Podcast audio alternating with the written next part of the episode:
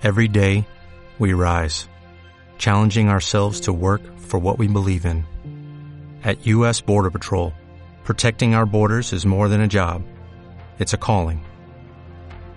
Agents answer the call, working together to keep our country and communities safe. If you are ready for a new mission, join U.S. Border Patrol and go beyond. Learn more at cbp.gov/careers. Estamos metidos hoy en un lío puñetero que ni arregló Zapatero ni está arreglando Rajoy. Gran verdad a decir voy, como la gente es muy mema, no sabe de qué va el tema y apoya al capitalismo, volverá a pasar lo mismo si no se cambia el sistema.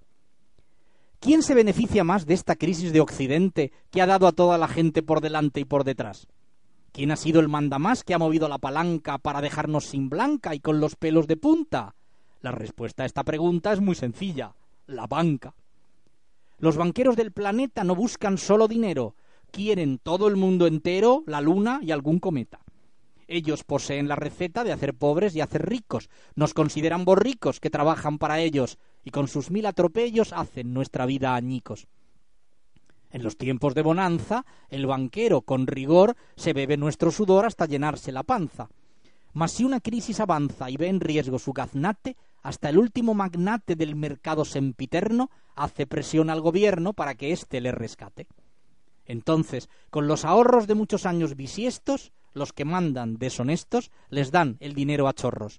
Hace falta tener morros de descomunal tamaño para tan enorme engaño, hacerse proteccionista siendo ayer capitalista, explotador y tacaño. ¿Qué hace el pueblo ante este fraude? Nos debemos preguntar. Pues el pueblo, sin pensar, tales medidas aplaude. No importa cuánto recaude el gobierno con impuestos, no importa si muy funestos no son a todos sus gastos, ni cuánto se tira en fastos y en cretinos presupuestos. Como en general la gente no entiende de economía y su manejo confía al que eligió presidente, suele ser lo más corriente, pese a ser lo más obsceno, que todo el gobierno en pleno muestre un proceder inmundo y que tome a todo el mundo por el pito del sereno.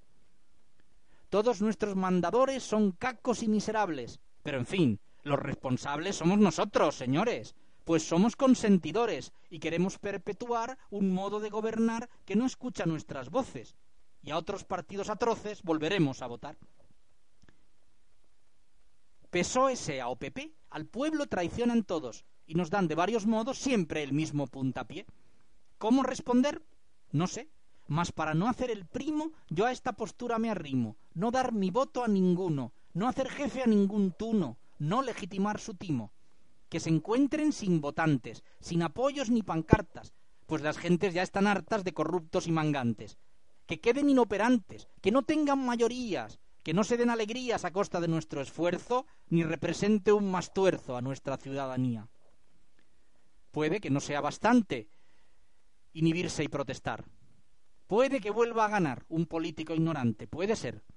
Mas lo importante es que el pueblo poco a poco le ponga freno al descoco con el que se le ha burlado y se haga más ilustrado y no decida a lo loco.